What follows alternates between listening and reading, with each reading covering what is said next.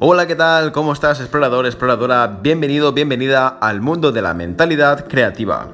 Aunque suene espiritual, abstracto o poco palpable, la mentalidad es la base de todo éxito en la vida, ya sea en una relación, rendimiento deportivo o negocio. En el podcast de hoy vamos a hablar de el poder de la visualización, así que arrancamos.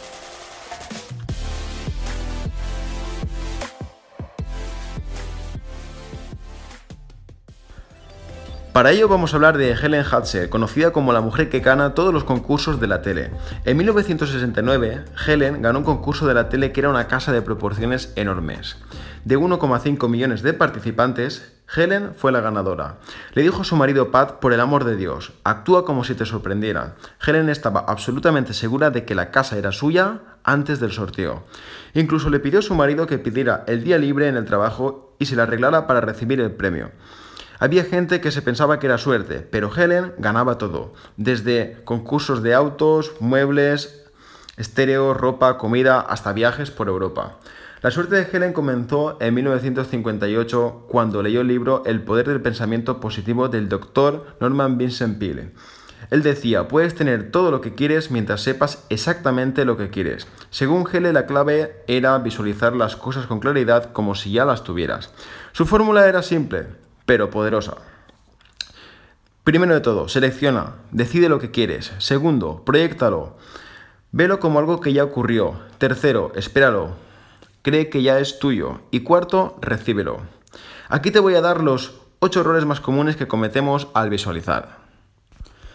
El primer error es que nos visualizamos en futuro. Cuando visualizas algo que pasará, aquello que quieres siempre permanecerá en el futuro. Para ello debes visualizar en pasado, como si lo que tú quieres atraer ya hubiera pasado. El segundo error es que no nos visualizamos en tercera persona. Si tú no eres el protagonista de tu historia, te ves a ti como una pantalla de cine desde fuera de la acción, aquello que visualizas siempre permanecerá fuera de tu vida. El tercer error es que no integramos a terceras personas dentro de la visualización. Integrar a terceras personas hace que tu visualización sea más real y más creíble para tu mente. El cuarto es que no visualizamos el suficiente tiempo. Durante una visualización pasa por cuatro fases de unos 20 segundos cada una. La primera fase los primeros 20 segundos vemos y sentimos de manera borrosa. La segunda fase, los siguientes 20 segundos, comenzamos a sentir más claramente y aparece la emoción. La tercera fase es cuando el sentimiento se hace más fuerte y pasa a la conciencia. Y la cuarta y última fase, sentimos euforia, paz, sosiego, satisfacción y nos sentimos contentos. Sentimos que nos hemos realizado y que ya hemos vivido eso. El quinto error es que no visualizamos las suficientes veces. Todo es energía. Cuanto más energía seamos capaces de acumular, antes verás tu deseo en tu vida.